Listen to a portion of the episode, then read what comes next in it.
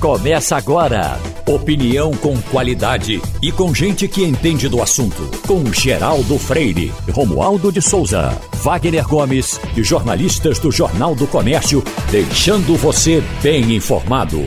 Passando a limpo. Está começando. Tem Wagner Gomes, Igor Maciel e Romualdo de Souza na bancada. Agora, Romualdo, ontem o ministro da Educação surpreendeu, ocupando um espaço longo até, no horário nobre da televisão, com o rádio transmitindo também, a, fazendo um, um tipo assim, mesmo campanha eleitoral, louvando o aumento dos professores como um fato consumado, enquanto a gente sabe que ainda tem algumas dificuldades para que isso seja absolutamente definido. E também entregando o mérito ao presidente da República. Evidentemente, quem, quem viu aquilo, quem ouviu aquilo, ficou entendendo que foi um aumento dado pelo governo federal aos professores, que, na verdade, se a gente vai olhar direitinho, ainda está muito menos do que os professores merecem. Mas o ideal era que isso fosse uma coisa resolvida e parece que não está. Ou está? Geraldo, a questão toda é: ainda que os professores entendam, e é importante destacar, que o salário precisa é, acompanhar a perda é, que eles tiveram, a perda de poder aquisitivo nesses períodos, há uma pressão muito grande das prefeituras, principalmente das pequenas e médias prefeituras, porque elas entendem que o aumento do piso salarial dos professores vai acarretar um aumento, consequentemente, claro, né, um, das despesas no município para as quais os gestores municipais não estão preparados, ou seja, falta dinheiro no caixa. O discurso de ontem do ministro Milton Ribeiro, naquele pronunciamento é, é, no rádio e na televisão, foi algo do, dizendo assim: ó, oh, nós estamos fazendo a nossa parte, estamos corrigindo esse valor. Esse piso é um piso, ele diz o seguinte, Geraldo, é um piso referencial. E aí, nesse pronunciamento, ele usa, ele usa exatamente essa questão: é um piso referencial. Aí, alguns municípios poderão dar até mais, ou os governos estaduais poderão até aumentar esse piso porque o piso realmente é o que a gente chama de mínimo. Geraldo, essa é uma questão que foi discutida na noite de segunda-feira na casa do presidente da Câmara dos Deputados. Arthur Lira esteve com o ministro da Fazenda, o ministro da Economia, e nessa conversa falaram sobre diferentes reajustes que ainda dependem do Congresso Nacional. Um deles é o que trata do piso dos enfermeiros e auxiliares de enfermagem. Então, Geraldo, é, como a gente, e como você costuma usar a expressão é, prego batido, ponta virada, essa questão ainda vai depender muito de debates aqui no Congresso Nacional, que volta a funcionar na tarde de hoje. O, o, o governo sabe, é tanto que quando o ministro Paulo Guedes assumiu, foi logo dizendo que ia procurar fazer eh, eh, nessa questão de finanças, mais Brasil, menos Brasília. O governo tem, para fazer essa ligação com os professores, o Fundeb. Não era racional que já tivesse havido uma conversa do, do, do Ministério da, da Educação, do presidente da República, das autoridades de Brasília, com prefeitos e governadores, para dizer, ó, tudo bem, a gente, o aumento vem, mas a gente entra com mais um tiquinho aqui, ah, joga no, no Fundeb e vocês vão ter condições de dar um aumento que é justo e merecido aos professores. Mas essa conversa não aconteceu, né, Romualdo? Geraldo, não aconteceu porque esse diálogo entre a economia e a educação no governo federal praticamente inexistiu nesse tempo todo. E da economia com os estados, menos ainda. Você pode imaginar o diálogo do Ministério da Educação com o Congresso Nacional, com os gestores estaduais e municipais.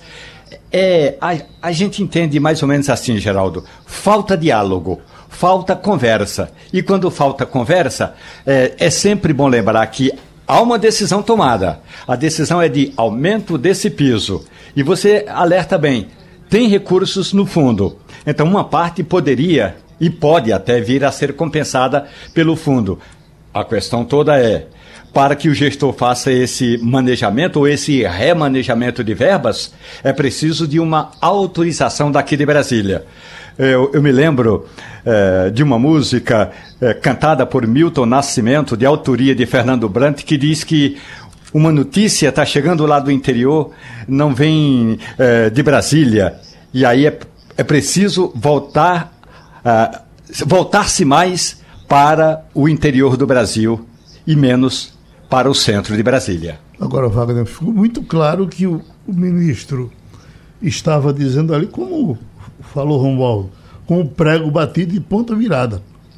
E é muito claro que ele sabe que está havendo essa reação dos prefeitos desde o primeiro momento, dos governadores também, para saber de onde veio o dinheiro. Ele fez vários anúncios e, como você bem disse, Geraldo, em tom eleitoral. eleitoral. Né? Uhum. Na verdade, é mais uma afronta que o governo federal faz aos prefeitos, porque isso não teve nenhum, nenhum apoio dos prefeitos, não foi conversado com os prefeitos, e é uma bomba que o governo joga para os prefeitos. Resolva. Pronto, está aqui, aumento de 33,24%. Resolva, se vire. Como? Sem as prefeituras ter dinheiro. Outro ponto abordado pelo ministro ontem, Geraldo, foi a questão da renegociação de dívidas do FIES. Né? O governo, em dezembro, editou a medida provisória nesse sentido. Mas, na prática, essa regra também ainda não é aplicada. Ele anunciou como uma coisa pronta e resolvida, mas ainda não está sendo aplicada. Então, como disse o ministro ontem, o governo incluiu o perdão das dívidas dos fiéis como sendo uma, uma realização do próprio governo federal e uma grande homenagem ao governo do presidente Bolsonaro, aos estudantes e aos professores. Agora, essa regra ela, ela é válida somente para quem firmou o contrato até o segundo semestre de 2017 e tem inadimplência superior a 90 dias. Então, é um total de 1 milhão e 200 mil estudantes, que corresponde a cerca de metade dos contratos em fase de quitação. Então, esses contratos do FIES, inclusive, Geraldo, viraram uma dor de cabeça para esses estudantes que lá em 2014, quando no, também por um, um, movimento eleitoral, o governo Dilma Rousseff simplesmente inflou, bombou esses fiéis. É, era uma coisa assim, as faculdades tinham que puxar a gente na calçada para botar para dentro para pegar o fiéis. E, e era desse e, jeito e mesmo. muita gente. Né? Muita gente, muita gente. E agora, e assim, foi uma coisa sem controle entra, bota para dentro que isso é bom para a gente, entendeu? Uhum. Então foi uma coisa sem controle. Resultado, agora estão esses estudantes boa parte deles, ou grande parte deles, sem emprego, com a dívida e sem condições de quitar essa dívida. Agora, numa coisa, acho que nós concordamos. O ministro até foi um bom intérprete. Ele parecia Bevenido Granda, né? Perfume de Garodânia. Não sei, eu não gostei da performance dele, não, Geraldo. Como, como diante do vídeo ali, ele, tava, ele tava, não estava muito à vontade. Ah, foi bem gravado. A qualidade, eu não, não gostei da qualidade não. do vídeo, não, de jeito nenhum. Oi, Romualdo. Olha, tem um detalhe importante nessa discussão toda, e não estamos aqui falando de mérito. Absolutamente. Estamos falando de discussão e de gestão pública. O que a Confederação Nacional de Municípios, a CNM, está recomendando às prefeituras é que paguem o piso, corrigido com base no IPCA, que seria, em números redondos, um pouco mais acima de 10%, Geraldo, uhum. e não 32,24%, como anunciou o governo. A diferença é profunda. A Confederação Nacional de Municípios recomenda às prefeituras que levem em conta o Índice Nacional de Preço ao Consumidor, e não IPCA, desculpe, INPC. INPC, uhum. medido nos últimos 12 meses. E aí, evidentemente, que isso aí vai dar uma, um, embate jurídico profundo, Geraldo. Por quê? Porque se a prefeitura leva em conta o INPC, e não a decisão do governo federal ou a recomendação do governo federal, vai, alguém vai à justiça. Porque pode ser que alguma prefeitura ou algumas prefeituras eh, paguem esse reajuste de 32% mas a confederação está pregando uma desobediência, dizendo o seguinte: é importante levar em conta que nós nos preparamos para pagar esse piso, o reajuste ou a correção do piso salarial com base no INPC, Índice Nacional de preços ao consumidor, que é de 12,16%. O governo federal fala em 32,24%. Para não dar informação. Wagner, qualquer inocente, Wagner, eh, não, não tem dúvida que eh, um aumento nos tempos atuais acima de 30% é excelente para quem recebe.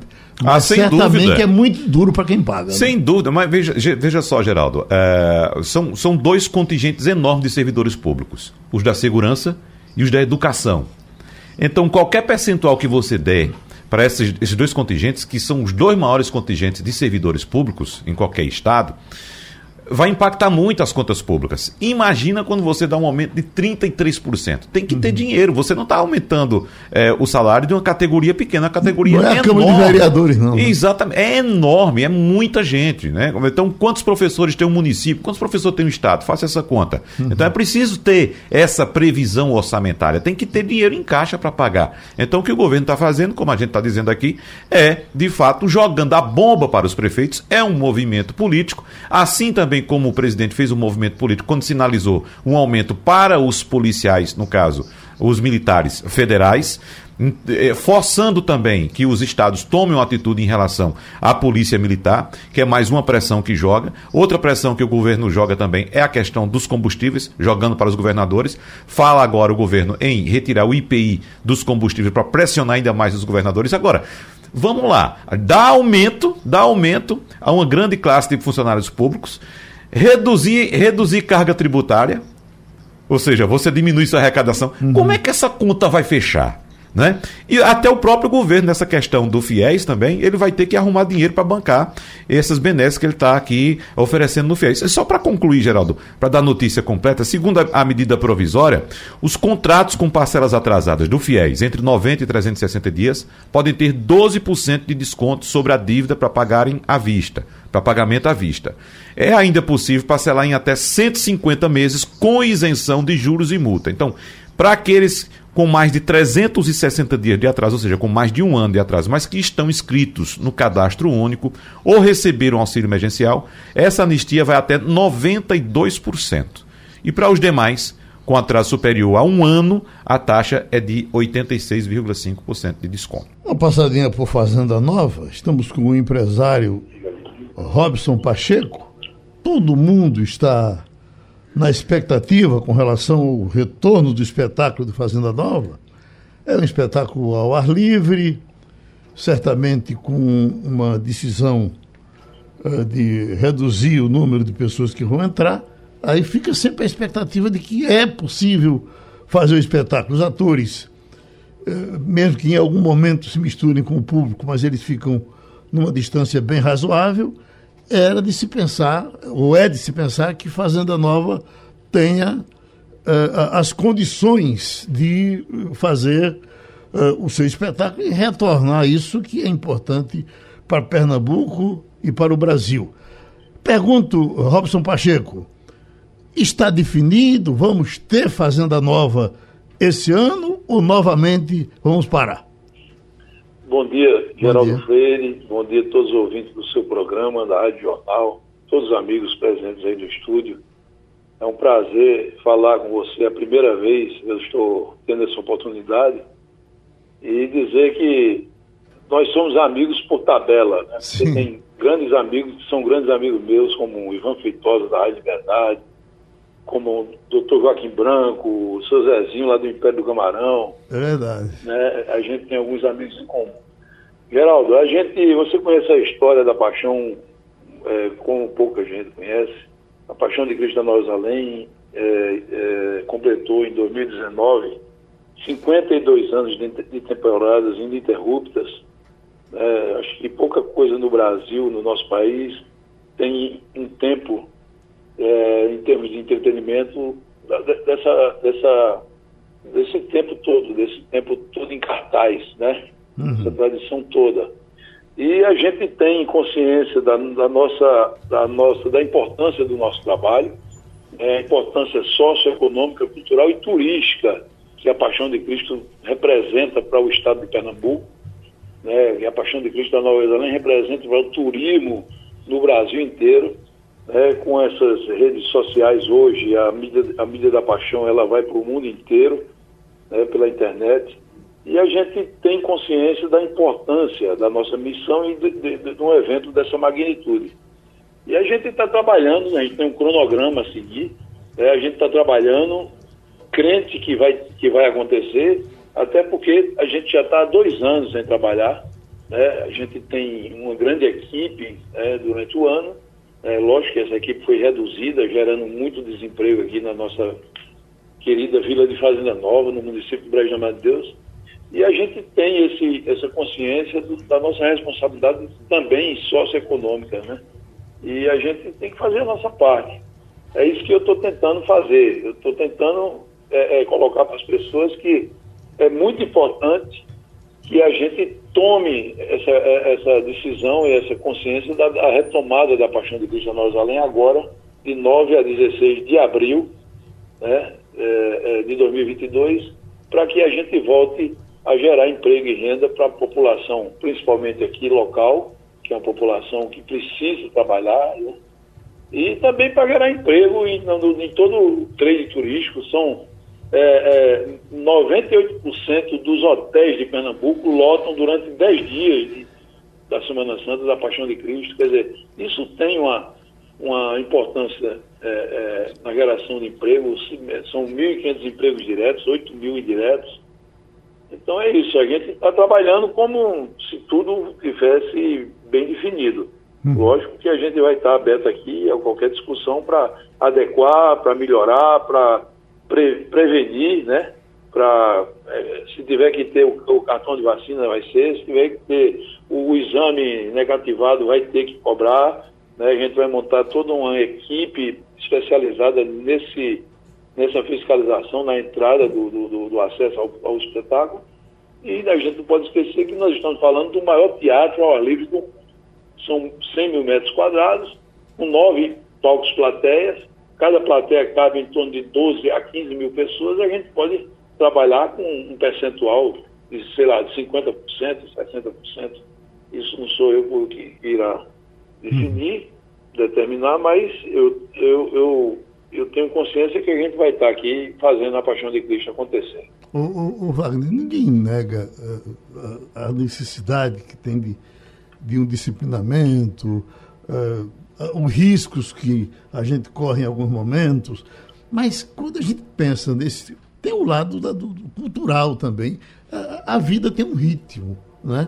A, nós temos uma agenda que, quando essa agenda se interrompe um ano, dois anos, três anos, a gente até muda de rumo, vai para outros cantos. É uma coisa meio penosa essa.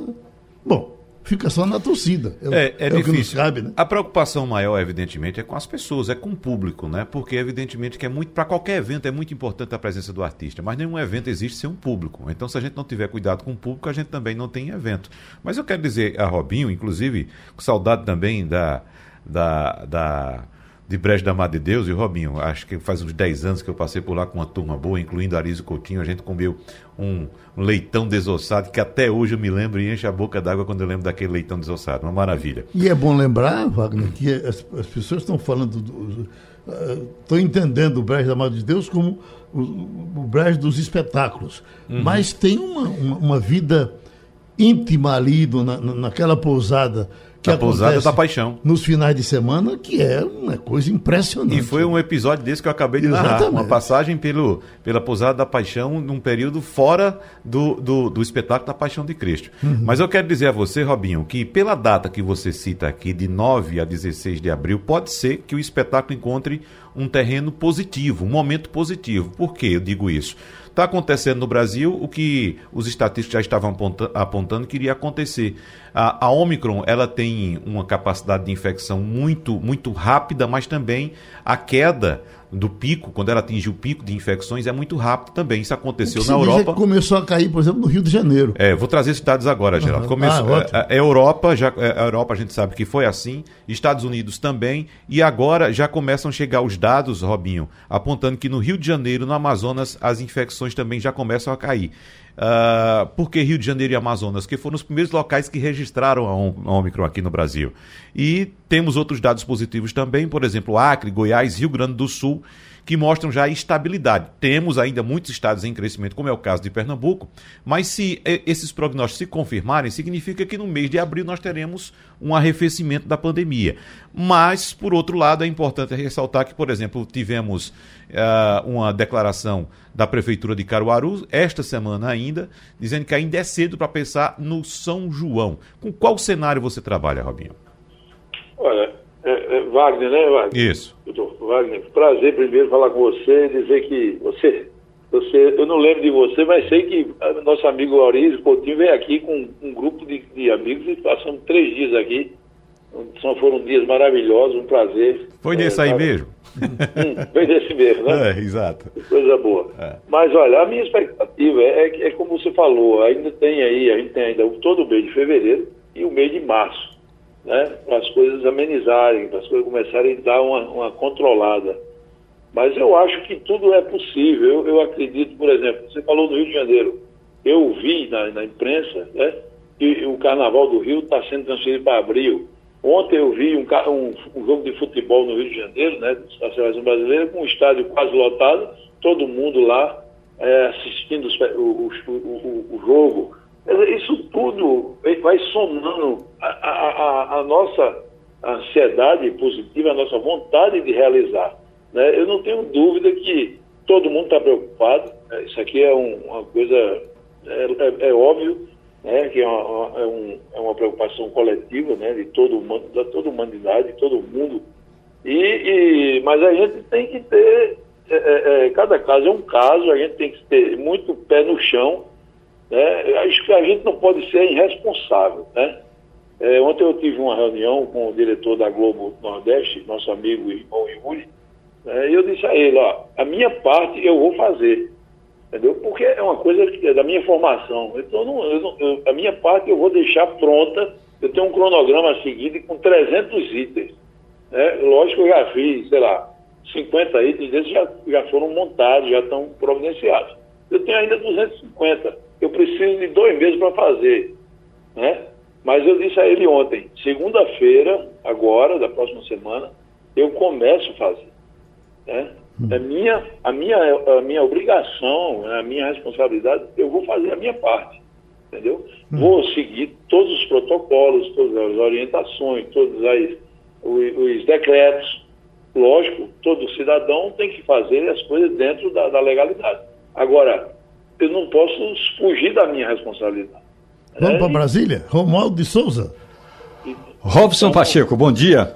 É, eu bom, fico imaginando alguém dia, que gostaria de ir à Paixão de Cristo em Fazenda Nova e que não mora em Pernambuco, portanto, depende de, entre outros fatores, de comprar uma passagem que quanto mais ela é comprada com antecedência, melhor. Portanto, eh, dependendo da programação eh, da organização do espetáculo da Paixão de Cristo em Fazenda Nova, dá tempo de comprar passagem ou não dá tempo de comprar passagem num preço razoável. Agora, a gente sabe, não é, Robson, que um espetáculo desse tamanho mobiliza centenas de profissionais no teatro e na coxia, atrás dos palcos, claro, milhares de espectadores, e a pergunta é, a organização do evento está preparada para receber esse público, monitorar os trabalhadores e também os espectadores sem causar eh, grandes riscos de, de, infecção? Sim, a gente, tem, é, com toda modéstia, a gente tem a gente tem 53 anos de, de, de, de experiência, de know-how. Né? É lógico que a gente, quanto mais você se antecipa, a tendência das coisas acontecerem da forma planejada, é, organizada aumenta. Então, eu tô, estou só dependendo de, de, protocolos, de orientações.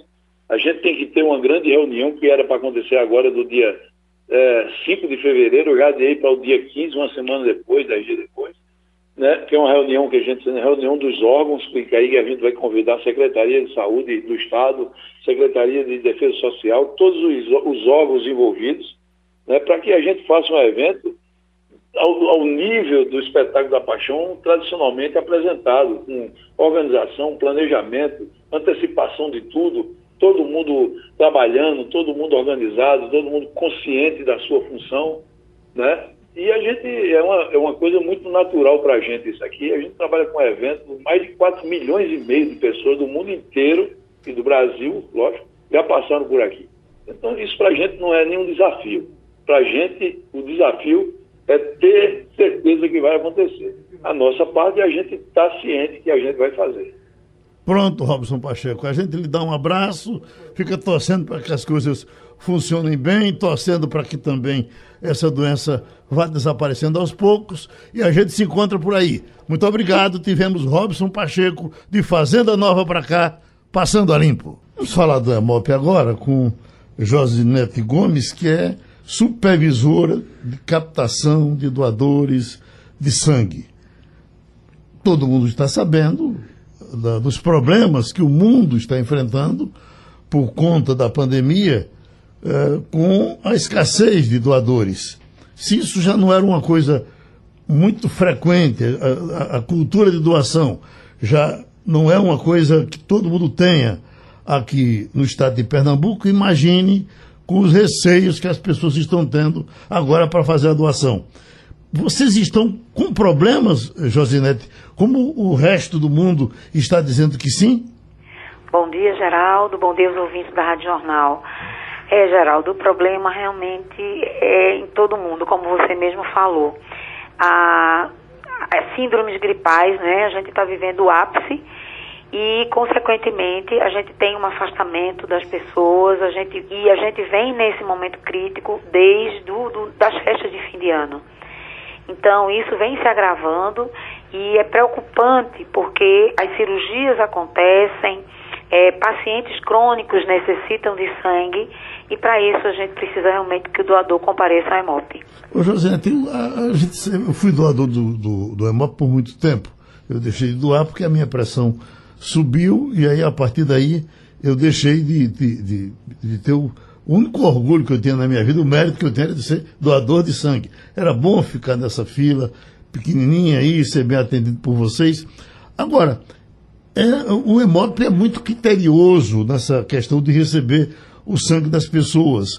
Em cada grupo de 10, mais ou menos, vocês, é, é, vocês rejeitam 3, 4, 5? Como é que é? É um percentual em torno de 25%, Geraldo. Uhum. 25%, 30%. Por quê? Porque, como você mesmo falou, a, a rigorosidade ela é baseada numa legislação. Né? Todo o serviço, todo o Hemocentro, ele é orientado a partir de uma, de uma norma técnica que vem orientando os questionamentos a serem feitos com uma, uma, preocupação em manter a segurança do doador, que é aquele que vem aqui, e do receptor que vai receber o sangue doado. Uhum. Então, muita gente faz assim, poxa, eu queria doar, mas é muita coisa que vocês perguntam, e por causa de uma besteira eu não dormi direito, mas tudo isso impacta na sua segurança como doador e na quem vai receber. Então, continuam sim questões que são importantes para que a gente possa assegurar para a população um sangue de qualidade. Uhum. Oi, Wagner. Ô, Josinete, em relação a essas exigências, a gente já tocou nesse assunto alguma vez aqui, algumas vezes, melhor dizendo, mas é sempre bom a gente enfatizar. Como é que está a, a, a norma para quem é, é, foi portador de hepatite tipo A quando criança? Pronto, quem teve hepatite, essa pessoa, ela deve, até os 11 anos de idade, ela pode ser um candidato à doação. É, quem teve hepatite até os 11 anos de idade, pode ser, depois dessa idade não pode mais realizar a doação. Isso qualquer tipo? Qualquer tipo de hepatite? Não, é, hepatite nenhuma já doa. Essa hepatite que considera até os 11 anos de idade é a que você citou. Hepatite, hepatite A. A uhum. Que é, normalmente dá, acontece nessa idade. Certo. Uhum. Romualdo, Brasília. Josinete Gomes, muito bom dia para você. Olha, é um, é um prazer é, comentar sobre o trabalho é, do EMOP e a gente conhece em algumas regiões. Vou citar aqui em Brasília, que é onde eu conheço mais, Josinete, que é o seguinte. Aqui em Brasília, o governo do Distrito Federal, porque aqui também é como se fosse uma prefeitura, portanto, isso poderia funcionar como na, uma parceria com a prefeitura do Recife, tem um ônibus que sai é, das cidades satélites, como se fosse da periferia, trazendo doadores. E aí eles vêm, chegam no EMOP, fazem a doação de sangue, passa aquele período de repouso e depois retornam no ônibus. Ou seja, é essa facilidade. Além é, dessa facilidade, eu, eu, lhe pergunto, o que o EMOP incentiva ou tem de incentivo para os doadores, Josinete? Bom dia para você. É, primeiro, nós tínhamos um ônibus, né? Nós tínhamos um ônibus que nós fazíamos as ações itinerantes. Era agendado isso e programado. Aconteceu o sinistro no ônibus e até o momento não foi reposto. Estamos em negociação, solicitações já estão feitas junto ao governo do estado, mas ainda não houve a substituição.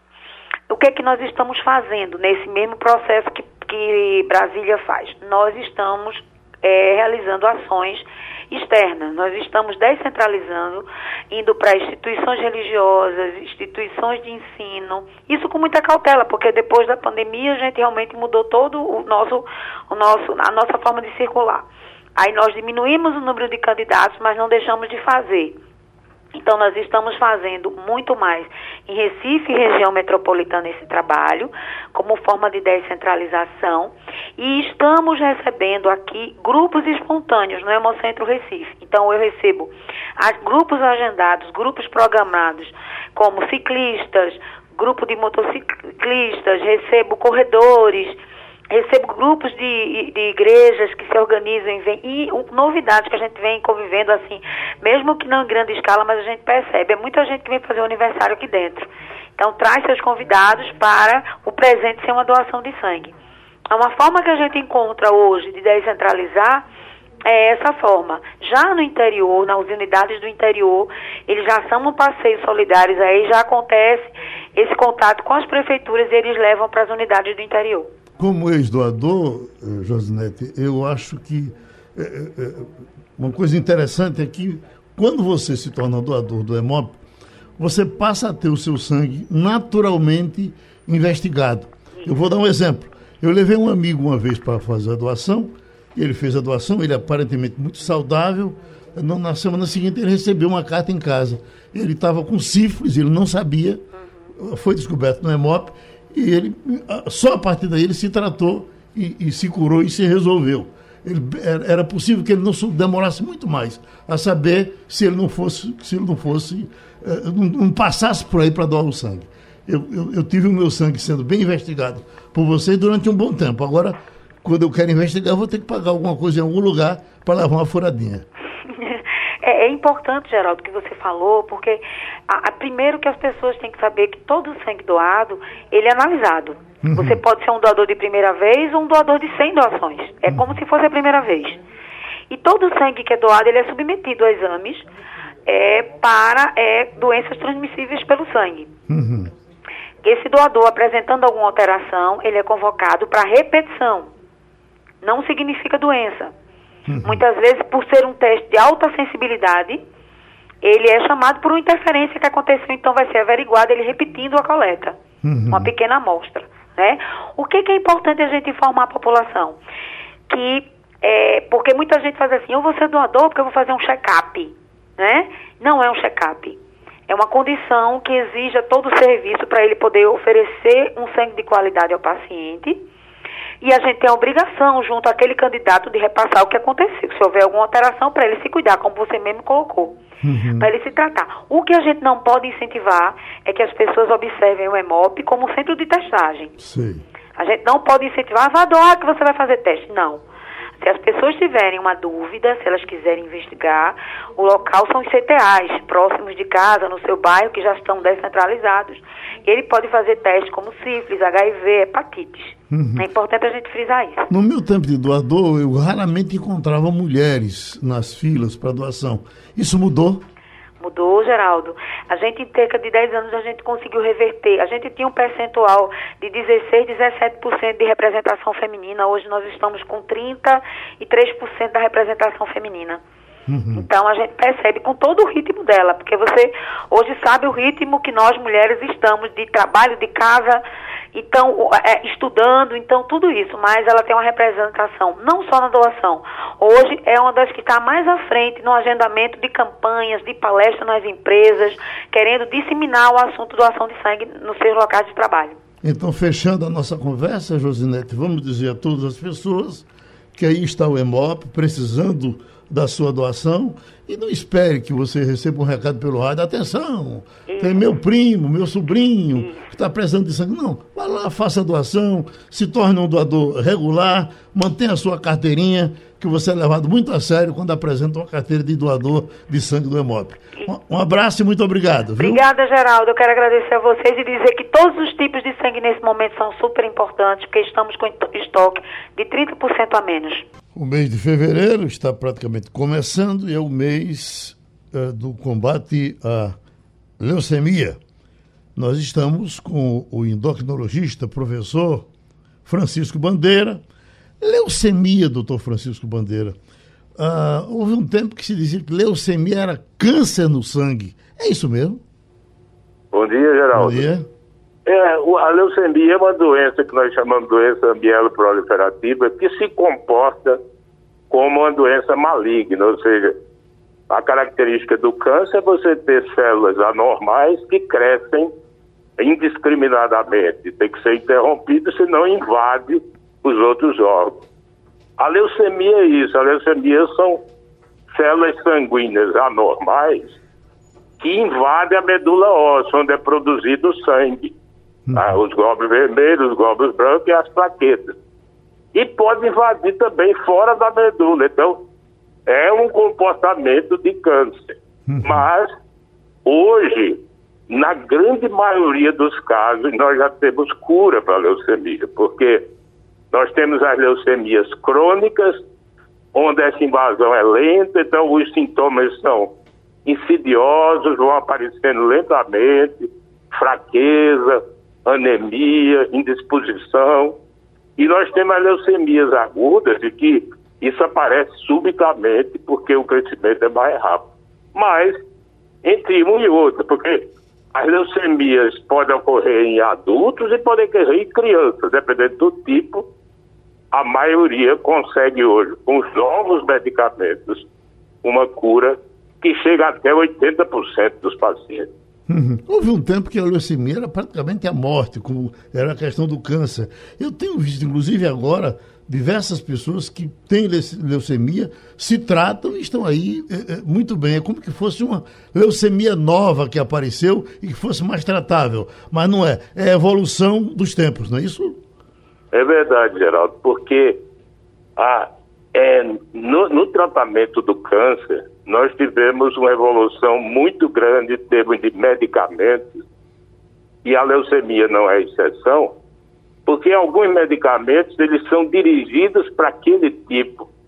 Existe hoje, nós podemos fazer análises genéticas em, nos pacientes com leucemia e identificar o defeito genético que responde melhor àquela terapia. Então, isso leva a um um, um avanço tremendo no percentual de cura. Uhum. Antigamente não, você fazia aquelas medicações mais antigas, sem nenhuma especificidade, então o percentual de cura era muito mais baixo do que hoje.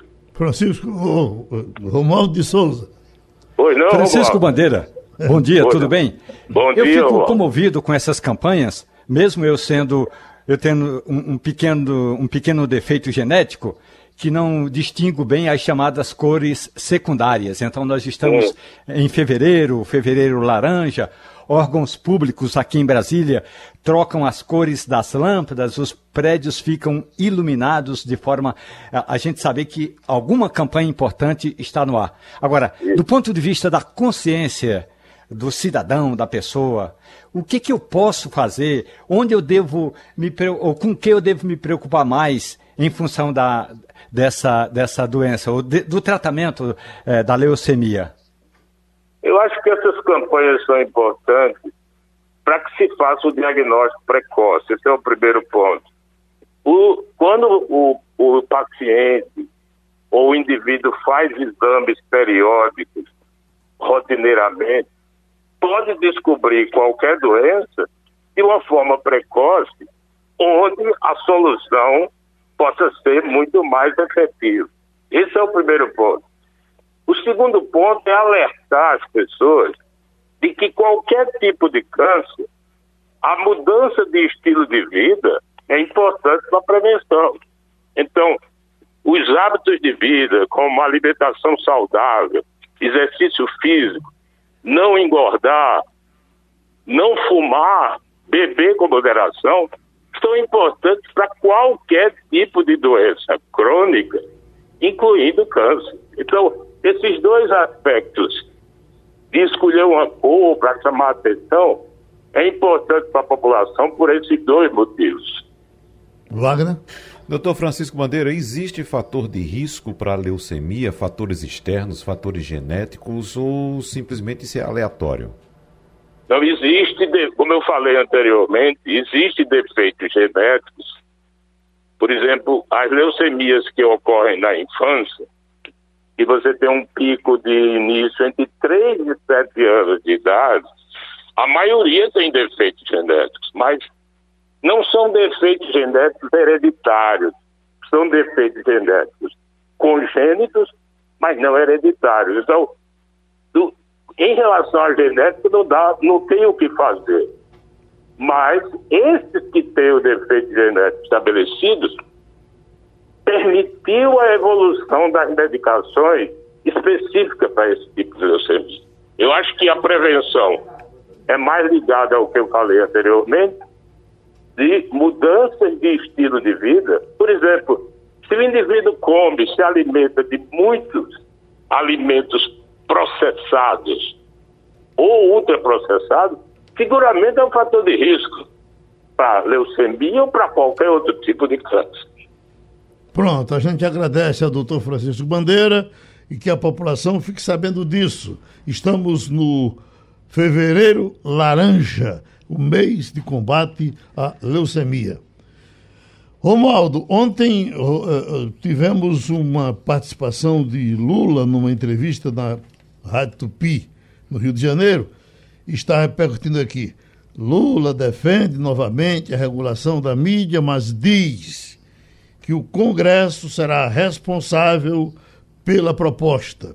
Então, quer dizer, está procurando uma forma mais leve de, de, de dizer as coisas, porque foi contundente da outra vez. Certamente essa já é uma pergunta que as pessoas fazem. Olha, e o que é que o senhor pensa da mídia? Ele está dizendo não, que se entrega ao Congresso, que o Congresso disciplina, etc e tal. Geraldo, é, o que está faltando né, nesse período pré-campanha é uma proposta para tirar o país do buraco. O país está com um quadro de desempregados altíssimo. O país está com a economia eh, de sobressaltos e o candidato à presidência da República da chamada esquerda vem com uma conversa de regulação da mídia.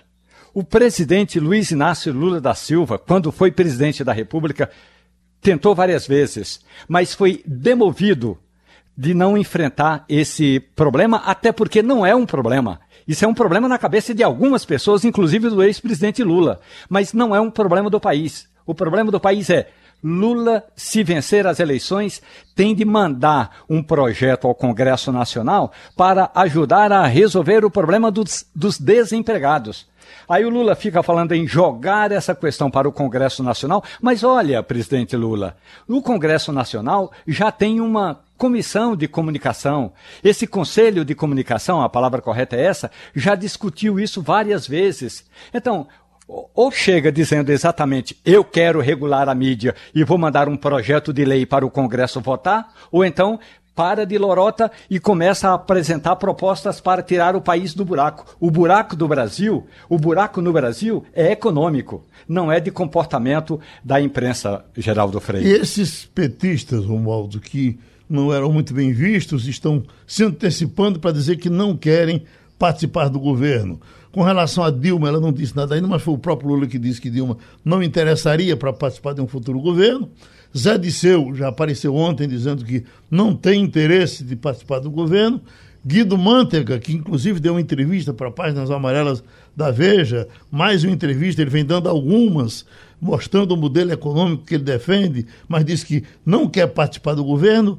É assim mesmo quando chega na hora, esse povo chega e entra. É, vamos pegar um exemplo. José Dirceu de Oliveira não precisa estar necessariamente batendo cartão de ponto no Palácio do Planalto para ser manda-chuva em governos do PT. Até quando ele estava preso, ele dava orientações à equipe que comandava o governo. Portanto, a, está ou não está é, num cargo de confiança, num cargo de ministro de Estado, é de menos. A questão é até, até que ponto a proposta uh, do candidato Luiz Inácio Lula da Silva vai levar em consideração o que foi feito na gestão da presidente Dilma Rousseff. Se Lula quiser esconder Dilma, Lula já, Dilma já disse que não quer ser escondida. Por outro lado, Geraldo, qual é o discurso do outro candidato, Jair Bolsonaro? Bolsonaro tem disseminado, divulgado a informação, principalmente nos meios militares, que se Lula voltar, Dilma vai ser ministra da Defesa. Olha, com todo respeito à ex-presidente Dilma Rousseff, é, ela não caberia num cargo de ministra é, da Defesa. Ela caberia em outros cargos importantes. Dilma tem é, condições de ser ministra, inclusive de Minas Energia, como ela foi na gestão de Lula. Então, é, é, é, esse jogo de empurra-empurra é que não ajuda a ninguém. Lula tem muitos, se quiser, tem muitos outros petistas para colaborar com o possível governo dele, sem precisar necessariamente levar José Dirceu, Guido Mantega e Dilma Rousseff. Agora, mais uma vez digo, independentemente de estar ou não no governo, José Dirceu de Oliveira vai estar na cobertura dele aqui no setor sudoeste, em linha reta a 4 quilômetros do Palácio do Planalto, mandando informações, mesmo sem precisar usar um drone. O Wagner, a Folha de São Paulo trouxe uma relação de petistas que estavam aí na crista da onda por um bocado de tempo e mergulharam. Aí está aqui. Ricardo Bezuini, você lembra dele? Sim. José Genuíno, você lembra dele? Sim. João Paulo Cunha. João Paulo Cunha, presidente dele? da Câmara. Márcio, eh, Marco Maia, pensei que era Márcio Maia. Marco Maia, aquele que foi presidente da Câmara, também. Uhum. Né? Aí vem aqui, Zé Disseu, professor Luizinho, uhum. uh, Fernando Pimentel, aquele mineiro, uh, Ideli Salvati, uh, Ideli Salvati, né? Foi líder do governo? Foi, é, foi líder, né? Governo Dilma. Foi ministra também. Também, ministra também. Ministro uhum. também. Aí, uhum. pronto, então esse pessoal está aí na reserva. Geraldo, primeiro, pronto para colaborar. Deixa eu dizer que eu concordo com o Romualdo que não há uma discussão hoje entre os pré-candidatos para tirar o Brasil do buraco. O que há, na verdade, é uma discussão para manter o Brasil no buraco ou se, se aprofundar ainda mais nesse buraco, ou então voltar para um buraco diferente. E em relação aos petistas, Romualdo, é, é, Romualdo e Geraldo, esses que Geraldo citou agora, eles estão contidos, que na verdade é uma euforia nas hostes petistas, uma euforia inclusive de já ganhou. E muitas dessas informações, Geraldo, não saem nem da boca do próprio Lula, saem de outros petistas. Evidentemente que todo mundo está pensando, agora vai ser assim, vamos mudar isso, vamos é, é, modificar tal lei, tal reforma. Eles estão contando como certa essa vitória de Lula nas eleições desse ano. Por isso estão falando. Agora, é claro que a última palavra dentro do PT é de Lula. Quando Lula manda calar a boca, todo mundo cala. Então, esses cardeais, chamados cardeais do PT, sabem disso e ficam dizendo: não, não vou participar do governo, estou fora. E, na verdade, estão caladinhos aguardando o momento ideal para entrar em cena. No caso de Dilma, Dilma teria dado um recado a Lula, diz que se for questionada a respeito do governo dela, ela vai sim aparecer e vai defender o governo dela. Uhum. Já, já, já, já, avisou isso aí. Então... Agora, uh, uh, Romualdo, a tragédia de São Paulo trouxe os políticos para discutir uh, o déficit habitacional.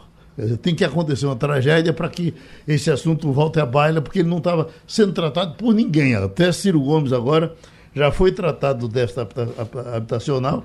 O presidente Bolsonaro, quando passou por lá, aí fez aquele discurso, né? Isso é a questão do crescimento desordenado. Teve uma frasezinha que ele criou. A frase que ele disse foi que quem construiu o caso ali não pensou no futuro. Não pensou no futuro. Uhum. Faltou visão de futuro. Na verdade, o que falta para ele é uma visão de país, que ele foi com muita má vontade fazer aquela visita, chegou lá, proferiu essa frase muito triste, muito ruim, que é de fato quem não conhece o país, quem não sabe que quem vai construir uma casa numa barreira, no barranco, seja lá o que for, constrói porque não tem outro lugar. Na verdade, o que falta nesse país é visão de Estado.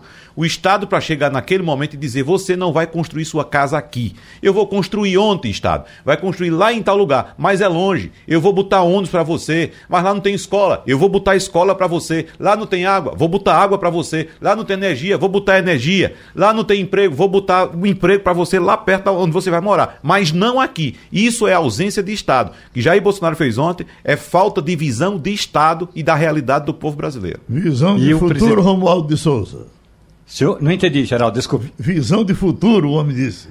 É, visão de futuro é, é, que no Palácio do Planalto é, já há um grupo é, que ontem falou com o ex-presidente Michel Temer e que isso pode virar até uma consultoria não remunerada. Ainda bem que é não remunerada, porque Temer já Temer, é, Lula, Dilma, Fernando Henrique Cardoso e Collor e, Sarney já têm uma boa uma boa ajuda do cidadão, porque eles têm é, umas regalias que só no Brasil isso ocorre. Mas, pá, a questão toda no Palácio do Planalto é, depois do. Eu, usei hoje no meu comentário a palavra ingresia. Depois da ingresia de Bolsonaro com o ministro Alexandre de Moraes, é bom lembrar que o presidente da República deveria prestar depoimento à Polícia Federal na última sexta-feira e não compareceu. Então, depois dessa ingresia, há um novo mal-estar entre o Planalto e o Supremo Tribunal Federal. Agora, novamente, o ex-presidente Michel Temer, aquele mesmo que no passado ajudou a redigir, quer dizer, mandaram um avião a São Paulo, trouxe, o avião trouxe Temer e mais dois assessores, eles vieram aqui, escreveram aquela carta de que era importante a união entre os poderes, a independência dos poderes. Novamente, o ex-presidente Michel Temer foi chamado e desta vez para como solucionar esse embate entre o presidente Jair Bolsonaro e o ministro Alexandre de Moraes, e que agora não é, não é mais de Alexandre de Moraes, é de quase toda a turma do Supremo Tribunal Federal, porque Bolsonaro faltou ao depoimento. Há juristas, e Michel Temer já escreveu nesse sentido, Geraldo, que entendem o seguinte, que o depoimento, não sendo de testemunha, e aí é o caso de Bolsonaro, ele não é testemunha, o depoimento de alguém interrogado, investigado, é uma condição da defesa você não precisa exercer o direito da defesa. Agora, há outro entendimento que diz o seguinte: olha, se você é chamado para prestar depoimento e não vai, a expressão correta é tem de ir sob vara, ou seja, me perdoem os operadores do direito, tem de ir na marra. E terminou o Passando a Limpo. Você ouviu opinião com qualidade e com gente que entende do assunto. Passando a Limpo.